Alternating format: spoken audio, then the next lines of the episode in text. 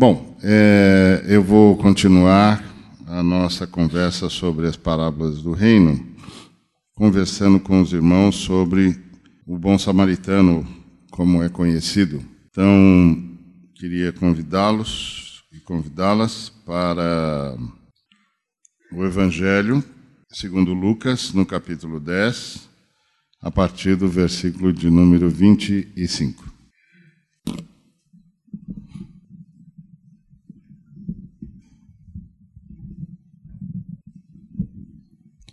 Eis que certo homem, intérprete da lei, se levantou com o intuito de pôr Jesus à prova e disse-lhe: Mestre, que farei para herdar a vida eterna? Então, Jesus lhe perguntou: Que está escrito na lei? Então Jesus uh, lhe perguntou: Que está escrito na lei? Como interpretas?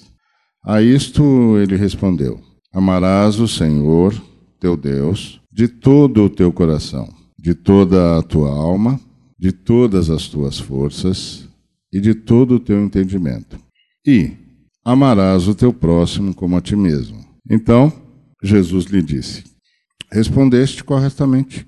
Faze isto e viverás. Ele, porém, querendo justificar-se, perguntou a Jesus: Quem é o meu próximo? Jesus prosseguiu dizendo: Certo homem descia de Jerusalém para Jericó e veio a cair em mãos de salteadores, os quais, depois de tudo lhe roubarem e lhe causarem muitos ferimentos, retiraram-se, deixando-o semi-morto. Casualmente, descia um sacerdote por aquele mesmo caminho e, vendo-o, passou de largo. Semelhantemente, um levita descia por aquele lugar e, vendo-o, também passou de largo. Certo samaritano que seguiu o seu caminho passou-lhe perto e, vendo, compadeceu-se dele. E, chegando-se, pensou-lhe os ferimentos, aplicando-lhes óleo e vinho. E, colocando-o sobre o seu próprio animal, levou-o para uma hospedaria e tratou dele. No dia seguinte, tirou dois denários e os entregou ao hospedeiro, dizendo: Cuida deste homem, e, se alguma coisa gastares a mais, eu te indenizarei quando voltar. Qual destes três te parece ter sido o próximo do homem que caiu na mão, nas mãos dos salteadores? Respondeu-lhe o intérprete da lei, o que usou de misericórdia para com ele. Então lhe disse: Vai e procede tu de igual modo. Obrigado, Senhor, por tudo que o Senhor já falou, e nós queremos pedir mais uma vez a tua ministração, pelos méritos de Cristo Jesus, por meio de quem ousamos entrar na tua presença, pelos méritos de Cristo Jesus, por quem agradecemos a existência, o sacrifício e a vitória, pelos méritos de Cristo Jesus, que fez tudo para que a tua palavra viesse até nós. Que ela venha, rogamos-te, em nome de Jesus. Amém. Muito bom. Esse é um texto muito conhecido, então não há muita coisa que você e eu já não tenhamos ouvido sobre esse texto. Então eu quero apenas dar algumas pinceladas que eu acho interessante, talvez seja uh, de edificação para você, meu irmão, minha irmã. No primeiro momento, a gente tem um, um intérprete da lei que, segundo o texto, vai colocar Jesus à prova. Então parece que ele tem uma intenção muito clara, saber o que Jesus sabe sobre o assunto mais importante da existência humana. Porque o assunto mais importante da existência humana é a vida eterna. Depois que a gente caiu, a, a viver deixou de ser um fim em si mesmo para ser um meio. A gente vem a esse mundo, nasce com um desafio, resolver o problema da eternidade. Então, viver não é mais um fim em si mesmo. Viver é um meio através do qual podemos alcançar e sermos alcançados pelo Senhor. E essa é a única chance. Se não conseguiu aqui, não vai conseguir mais. Então, é, se o sujeito viver 100 anos e não resolveu o problema da eternidade, perdeu 100 anos de oportunidade. E acabou, não vai ter mais nenhuma. Então, essa, é, essa é a pergunta-chave mesmo. é, como é que eu faço para a vida eterna? Como é que eu faço para resolver o problema da eternidade? Porque foi isso que nós perdemos lá na queda.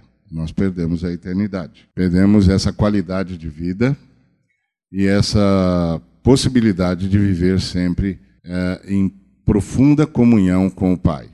Então nós perdemos a eternidade, que não é um tempo, é ausência de tempo e é principalmente comunhão com a Trindade. Isso que nós perdemos lá. E depois que nós perdemos isso, viver se tornou a única oportunidade que o ser humano tem para resolver esse problema. É aqui e agora. E é aqui porque é neste lugar que vivemos, nesta história que vivemos. E é agora, porque agora é o único tempo que nós temos.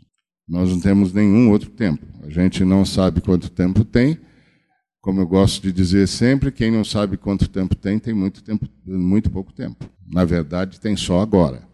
Daqui a, a dois minutos eu não sei se estarei aqui.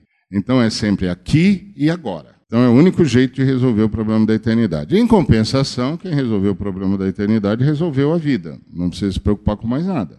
Porque significa que se ele levantou, Deus está com ele. Se ele não levantar, ele está com Deus. Então está tudo resolvido. Tá certo? Ele não tem mais problema para resolver. Já resolveu o problema da eternidade, não tem mais nada para resolver. Se, se eh, tiver posse, ok. Se não tiver, ok. Se estudar muito, ok. Se não estudar, ok. O problema que eu tinha de resolver era da eternidade. Esse está resolvido. O resto agora é em missão. Aí o Senhor vai me guiando como é que Ele quer que eu faça a missão para Ele. Então, o problema que a gente tem é, é o da eternidade. Então, a pergunta do homem é perfeita: como é que eu faço para herdar a vida eterna? Então, Jesus lhe perguntou: é, o que, que está escrito na lei? Como interpretas?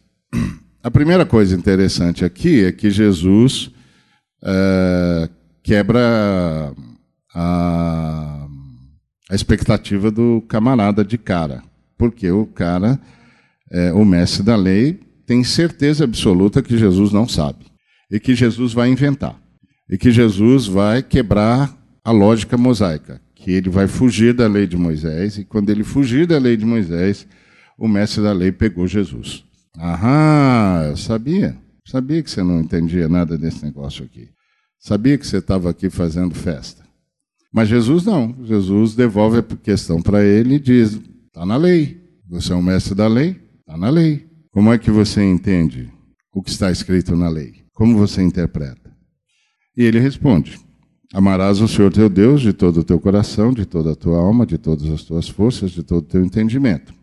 De todo o teu entendimento não está na fala de Moisés. Moisés para em de todas as tuas forças. Amarás o Senhor teu Deus, disse Moisés, de todo o teu coração, de toda a tua alma e de todas as tuas forças de todo o teu entendimento é um acréscimo do mestre da lei, que é muito sugestivo, porque ele é um mestre da lei. Então ele está dizendo que precisa entender Deus como ele entende. Agora, entender Deus, isso é coisa para o Carlinhos e para o Paulo Júnior. Ninguém entende Deus.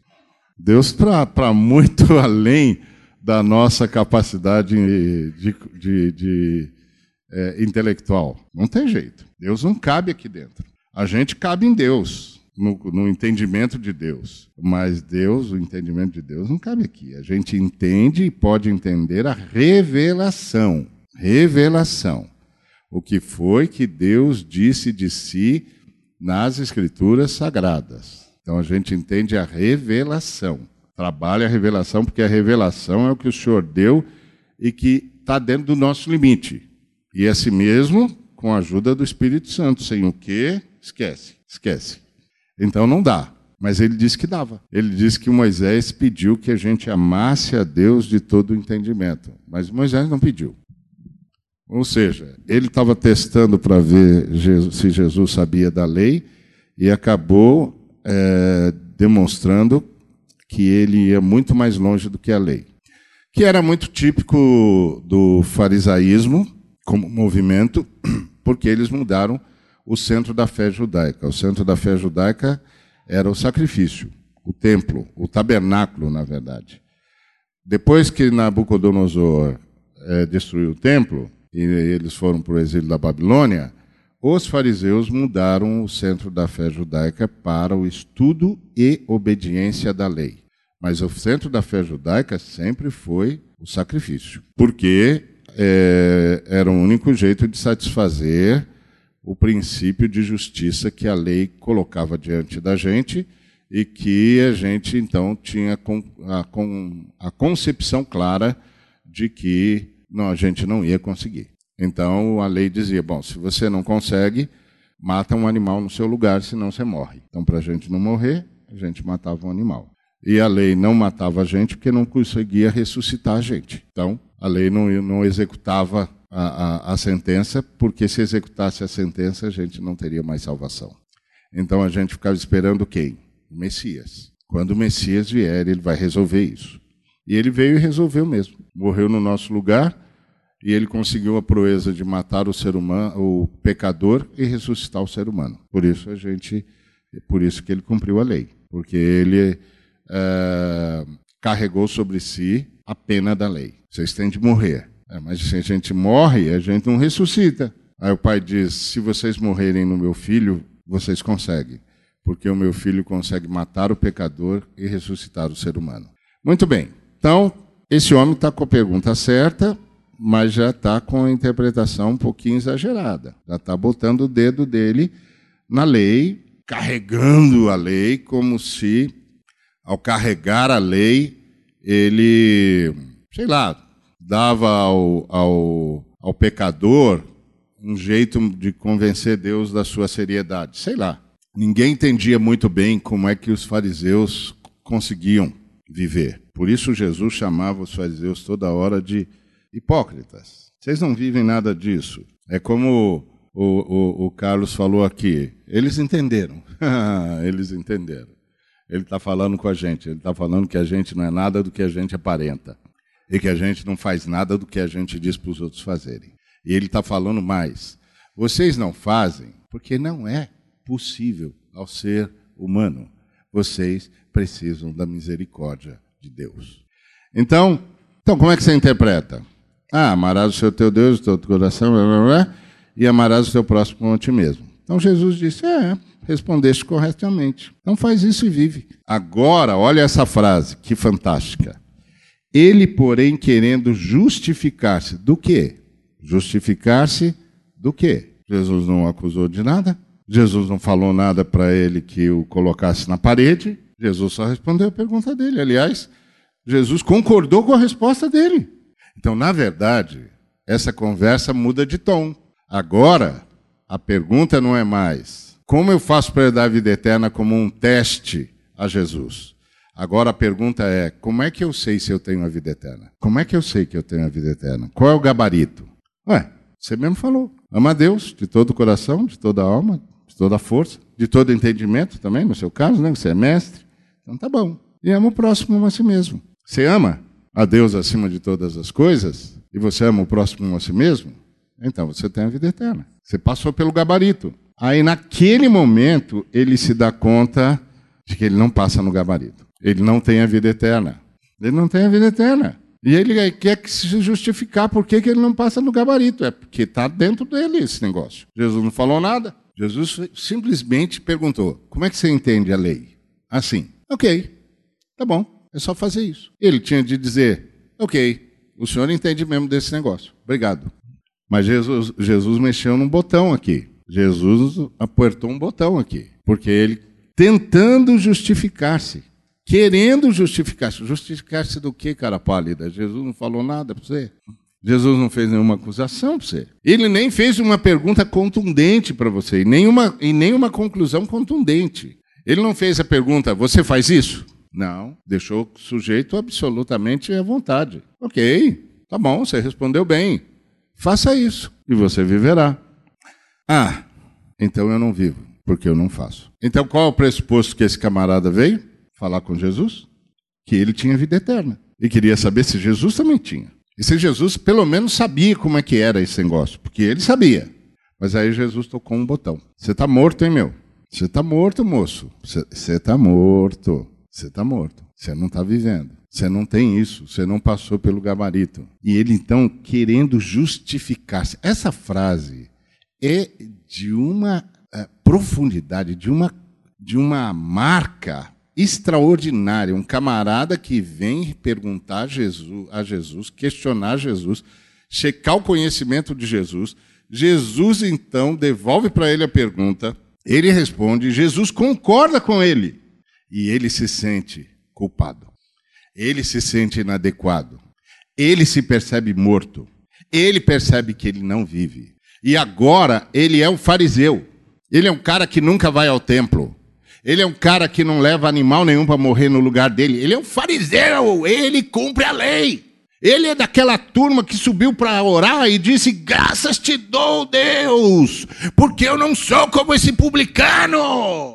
Eu dou dízimo, eu faço isso, eu faço aquilo, eu sou presbítero, eu sou líder da igreja, eu sou obreiro, eu te dou graças Deus. E aí Jesus disse: É, você respondeu bem, faz isso, e você vai viver. Uau! E Jesus disse: Viverás agora a vida eterna. Ele não disse, faz isso e Deus vai salvar você. Não, faz isso e você vai viver a vida eterna. Isso é viver a vida eterna. Amar Deus acima de todas as coisas e amar o próximo como a si mesmo. Quem faz isso é porque tem a vida eterna. Não estou perguntando qual a sua posição religiosa, meu filho. Não estou perguntando se é amigo do, do, do, dos grandes mestres, se você fundou uma escola rabínica. Nada disso. Só estou perguntando. Aliás, nem estou perguntando nada. Estou só dizendo para você: você está certo. Faça isso que você vai viver. E aí ele disse assim: Não, mas espera aí. Não, mas espera aí, e o quê? Não foi você que perguntou? Não foi você que sabia? Não foi você que veio me questionar? Peraí o quê? Não estou te acusando de nada, só. Peraí o quê? Jesus apertou um botão aqui. Jesus devia falar de um jeito que o, que o cara sabia, ele sabe. Ele sabe. Xi, ele sabe. Xi, ele percebeu. Ele sabe. Ele sabe que eu não vivo. E aí ele quer se justificar para Jesus. O camarada que você veio testar, por que, que você quer se justificar para ele? É, Jesus tocou um botão dentro desse homem. Mas mais do que tocar um botão dentro, de, dentro desse homem, Jesus fez esse homem perceber que estava falando com outra pessoa. Uma pessoa diante de quem ele tem de se apresentar e tem de se justificar. Por que foi que você não fez? Cara, esse, esse cara se sentiu em juízo. De repente, ele se sentiu julgado e condenado. Que, que diálogo impressionante é esse aqui? De repente, ele se sentiu julgado e condenado. E aí ele diz: Não, não, eu, eu posso me justificar. Oh, o quê? De quê? Não falei nada? Não é o que o senhor falou, é como o senhor falou. Não é o que o senhor falou, foi a força da sua fala. Não é o que o senhor falou, mas como o senhor cresceu quando o senhor falou. E de repente, eu não estava mais diante do sujeito que eu vim testar. Eu estava diante do sujeito que olha para mim e diz: Não é você que me testa, meu filho. Sou eu que estou testando você. Eu é que estou lhe perguntando: onde você está? Como você está vivendo? Adão, onde estás? Caim, Onde está o teu irmão? Que coisa. Esse, essa cena aqui, eu queria estar tá lá para filmar. Queria estar tá lá, escondido, com uma dessas câmeras, poten câmeras potentes aí do Eliezer, pegando até a cárie do sujeito, né? O Eliezer tem umas, umas câmeras aí que se você abrir a boca é melhor você fechar. Ele pega tudo. Queria estar tá lá para ver que cena impressionante é essa aqui. Ele, porém, querendo justificar-se. Do quê? Jesus não fez nenhuma acusação, Jesus não disse nada sobre ele, só falou legal, para coisas legais para ele. É, você respondeu bem, faça isso e você vai viver. E aí ele que veio testar Jesus, que deveria ter saído a francesa e dito, ok, obrigado, ele se sentiu julgado, ele se sentiu em juízo, ele se viu diante de alguém muito maior do que ele. E ele disse: Eu preciso me justificar. Para quem? Para quem que você está se justificando? que foi que você viu aqui? Quem foi que apareceu para você enquanto falava? Que agora você se sente no dever de se justificar. Fantástico, fantástico. Aí ele disse: Não, sabe, é, quem é o meu próximo? Impressionante. Então você sabe o que é amar Deus de todo o coração, sabe o que é amar a Deus de toda a alma, sabe o que é amar a Deus de todas as forças e de todo o teu entendimento, mas não sabe quem é o seu próximo? Uau! Impressionante. Primeiro que você é um sujeito maravilhoso, porque você sabe o que é todo o coração. Quem aqui sabe o que é todo o seu coração? Esse é o tipo, essas coisas são coisas que a gente só descobre no, no teste último. Quando está lá no, no, no teste último, em que o coração é quase arrancado, os motivos pelo qual você vive aparece, você, porque para o judeu o coração é a razão da sua vida. Por exemplo, os irmãos que foram decapitados, eles descobriram que era todo o seu coração. Qual é a sua razão de viver? O que é tão importante para você que nem a morte faz você negar? Pronto, aí você sabe o que é o todo o seu coração. E é claro que isso não vale só como pergunta retórica. Isso só funciona quando o sujeito está com o facão no seu pescoço. Ali você sabe qual é todo o seu coração. Esses irmãos souberam, quem sabe nós também venhamos a saber do jeito que as coisas estão indo. Talvez tenha chegado o nosso tempo. Quem sabe? Não tem problema. Tenho certeza que nenhum de nós aqui vai tentar se justificar nessa hora. Então, ele sabe o que é todo o coração. Ele sabe o que é toda a alma. Uau! Como ele sabe? Qual é a capacidade de sentimento? de trabalhar a emoção. Como ele sabe? Impressionante. Ele também sabe todas as forças, a capacidade de arregimentação que um ser humano pode ter no momento da reação. Ele sabe, ele diz que consegue amar Deus assim. E ele vai mais longe que o, o Paulo Júnior e o Carlos Queiroz. Ele sabe o que é amar Deus de todo entendimento. Isso é impressionante. Não, aqui eu, eu, eu sou, eu estou aqui, eu sei onde eu estou aqui. Eu fico na minha humildade aqui. Eu não vou precisar passar pela vergonha que o irmão passou aqui. Eu já sei quem é o mestre. Então, aí o Senhor diz para ele: Ok, tá bom. E ele aí tenta se justificar. Ele se sentiu sob juízo e ele foi reprovado. Ouvi uma vez o testemunho de um uma, um pastor, estava conversando com o pastor, e ele contou de um homem que veio falar com ele, que era um devasso, que ele conhecia há muito tempo, e que um dia esse homem veio falar com ele e disse para ele que teve uma experiência bizarra, uh, que a irmã dele o, o convidou para ir rezar, uma reza, em algum lugar, fora do país, que ele disse: Ó, oh, eu não tenho nada contra Deus, mas também ligo para a vida cristã ou vida devocional, não tenho nada disso, não, não, sou, não sou religioso, eu não vou fazer isso aí. Mas a irmã tanto insistiu, tanto insistiu, tanto insistiu, que ele decidiu que ia e falou: Tá bom, eu vou, mas vou às suas custas, tá bom? Você paga a primeira classe para mim, eu vou, não vou gastar um centavo nisso. Aí foi. Aí chegou lá no lugar, a irmã chegou no lugar, a irmã falou: Pronto, agora você vai fazer o que você me prometeu. Ele falou: Tá, dá o papelzinho aí que você escreveu. Ela deu, ele papel, pegou o papel e leu como leria qualquer coisa. Mas aí ele disse para o pastor que naquele momento ele teve uma experiência transcendente. Ele se viu num tribunal e toda a vida dele passou diante dele e ele foi julgado e condenado. E quando ele foi julgado e condenado, ele disse: tá certo, eu mereço mesmo ser condenado. Ele se conscientizou que ele era culpado. E quando ele disse: eu mereço ser condenado, ele ouviu uma voz que ecoou no ambiente dizendo: você está perdoado. E ele voltou, pensando que tinha passado um tempão nessa experiência, mas percebeu que não tinha passado uma fração de segundos, porque as pessoas continuaram falando com ele como se não tivesse acontecido absolutamente nada. Bom, ele voltou para casa dele e tal, achando que isso tudo foi uma grande besteira e tal. Aí ele foi lá falar com esse moço que ele conhecia, que era pastor. Aí o pastor disse para ele: Tá, e aí você veio aqui para me contar essa experiência? Ele falou: Não. Eu vim aqui para perguntar para você por que é que desde aquele dia eu não consigo mais ser do jeito que eu era e não consigo mais fazer o que eu fazia. O que que aconteceu comigo? Aí o pastor disse: Pois é, no meio dessa bizarrice toda, Deus veio morar em você. Isso é conversão. Esse homem perdeu a grande chance de dizer: Eu sou culpado. Tem razão. Eu não passo no gabarito. Eu não amo a Deus acima de todas as coisas. E eu não amo ao próximo como a mim mesmo. Eu não passo pelo gabarito. Não aconteceu nada comigo. Ou, na frase do Carlos, uh, no texto que o Carlos citou, eu não estou com veste nupcial. Eu não, comigo não aconteceu nada, eu não nasci de novo, eu não troquei de roupa. Ou não trocaram a minha roupa. Teve uma grande chance, mas ele era religioso. E os religiosos não dão braço a torcer. Vai dizer para mim que sou presbítero, que eu não sei? Vai dizer para mim que sou diácono, que eu não sei? Vai dizer para mim que sou pastor, que eu não sei? Claro que eu sei. Não dou o braço a torcer assim fácil, não. Ele simplesmente tinha de ter dito: Eu estou morto. Isso não acontece na minha vida. Mas ele não disse. Ele disse: Quem é meu próximo? Hum, interessante, você não sabe? Tá bom.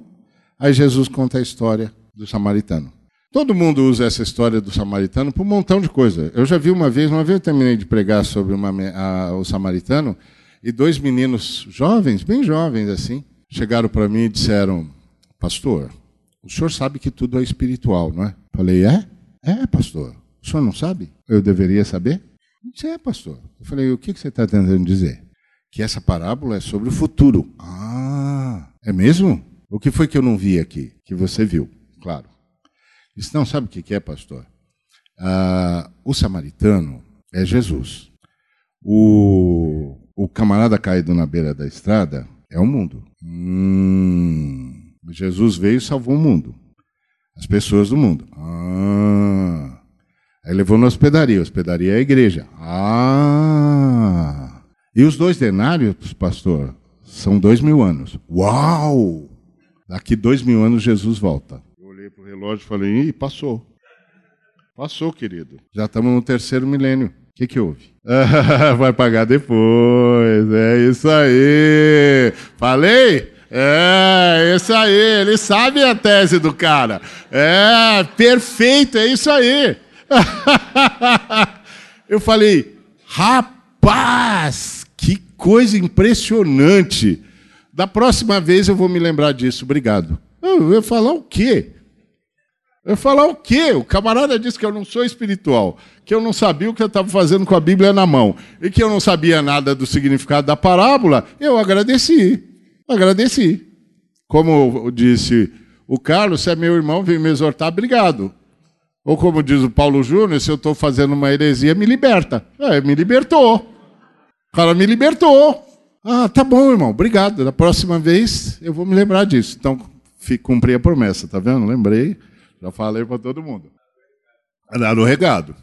Então, a parábola em si não quer dizer muita coisa. Ou, como não quer dizer, o sujeito para no meio do caminho, desce do, do, do, da montaria, vai lá, atende o homem, e bota o homem na montaria e vai a pé, porque, afinal de contas, o cavalo não pode levar um moribundo e um outro cara é, a galope, vai devagarinho, se arrisca, pode ser que tem mais assaltante por aí, e se os assaltantes fizeram isso já pensando num cara que vai parar e eles podem assaltar. Meu, dá para fazer uma festa aqui. Mas o cerne dessa parábola é quem qual destes três te parece ter sido o próximo do homem que caiu nas mãos dos salteadores? E aqui tem um, uma invertida de Jesus.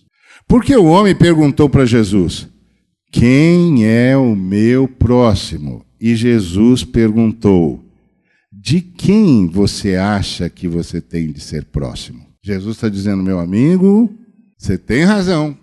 Você pode entender tudo de lei, mas não entende nada de próximo. Porque você fez a pergunta errada.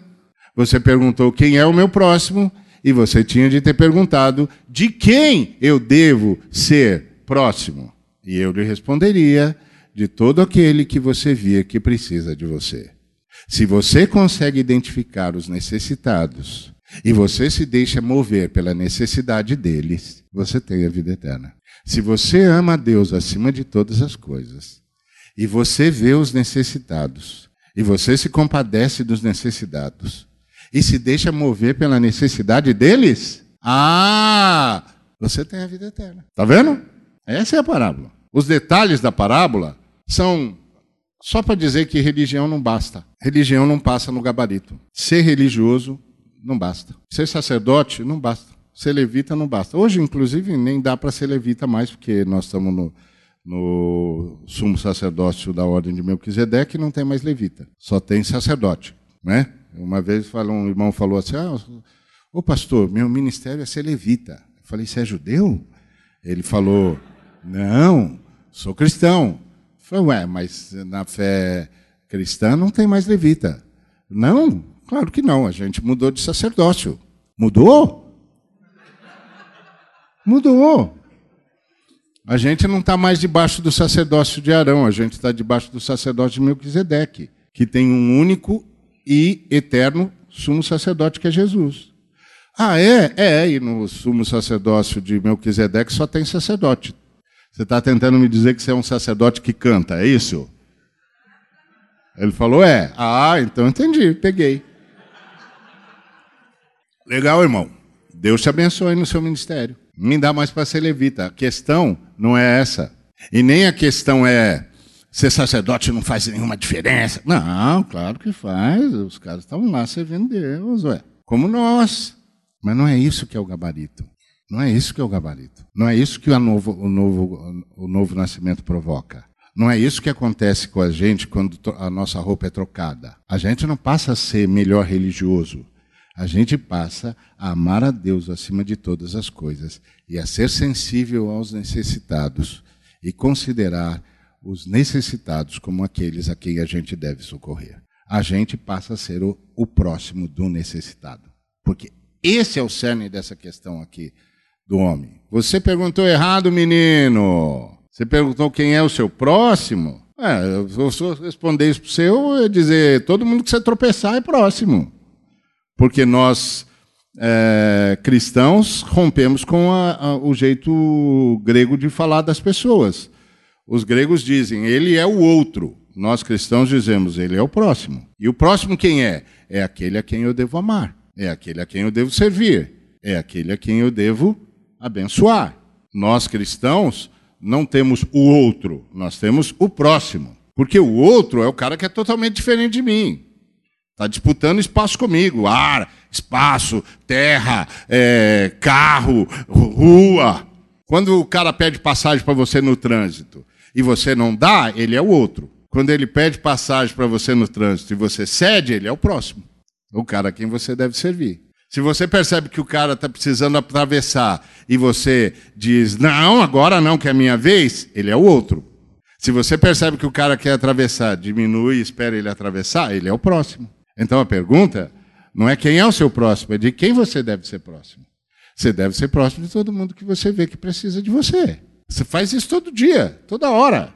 Se a sua esposa está triste e diz, fica comigo, e você diz, agora não dá, ela é o outro. Mas se você diz, calma, querida, eu vou mudar minha agenda e fico, ela é o próximo. Está vendo? Ah, é simples, não requer prática nem habilidade. Qualquer senhor, senhorita, criança faz isso. Está vendo? Se seu filho diz, pai, vem brincar comigo, você diz, agora não dá, menino. Você não vê que eu estou ocupado? Ele é o outro. Mas se você diz, vem cá, filho, vem cá aqui comigo que eu vou terminar isso aqui rapidinho, você me ajuda e a gente já vai brincar, ele é o próximo. Então a pergunta, disse Jesus, não é quem é o meu próximo, mas de quem que eu devo ser o próximo? A quem eu devo tratar com misericórdia? Todo aquele que eu vir que precisa de mim. Ah, se isso está no seu coração agora, ah, trocaram sua roupa, hein, moço? Botaram veste nupcial em você, hein? Olha o Espírito Santo aí, gente. Não é? Olha aí, rapaz. Ele ama a Deus de todo o coração, ele ama a Deus acima de todas as coisas e ele serve aos necessitados. Trocaram a roupa dele. Então, a pergunta que começou dizendo: Como é que eu faço para dar a vida eterna? se transformou em: Será que eu tenho a vida eterna? E acabou com Jesus dizendo: você não sabe quem é o próximo? E antes que Jesus dissesse, ele mesmo disse: Eu não tenho a vida eterna. Eu não sou assim. Eu não amo a Deus com essa intensidade. E eu não reconheço o necessitado como alguém a quem eu devo servir. Talvez não tenham trocado a minha roupa. Talvez eu tenha me perdido nos meandros da religião e tenha me esquecido que tudo que precisava acontecer comigo é que me trocassem a roupa, que me dessem uma veste nupcial. Era só o que eu precisava. Eu precisava resolver o problema da eternidade. E resolver o problema da eternidade Não é mudar de religião, é passar a ter a eternidade dentro de mim. Faça isso e viverás a eternidade. Já agora. Faz isso e viverás a eternidade. Por isso, a discussão se a fé cristã evangeliza, se ela faz boas obras, a fé cristã ama Deus, é, é formada por gente que ama a Deus de todo o coração e ao necessitado, como a si mesmo.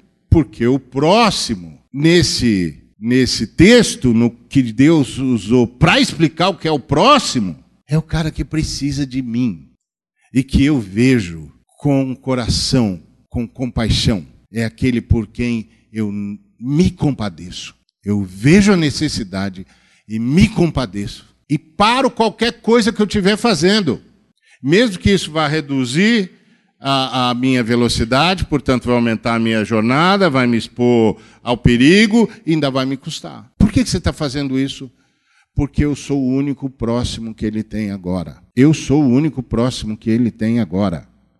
Se eu não fizer isso, ele vai morrer. E a necessidade dele é mais importante do que o meu ganho. A necessidade dele é mais importante do que os meus negócios. A necessidade dele é mais importante do que a minha agenda. Agora, eu vivo só para salvá-lo. Quando eu tiver terminado de salvá-lo, eu continuo os meus negócios. Mas por que você faz isso? Ah, eu sei lá, cara. Trocar a minha veste, depois que trocar a minha veste, é assim o tempo todo. Sei lá por que, que eu faço isso. Trocar a minha veste. Eu não consigo mais ser de outro jeito. É isso. Isso é viver em missão, que é natural para quem teve a veste trocada. Que Deus nos abençoe.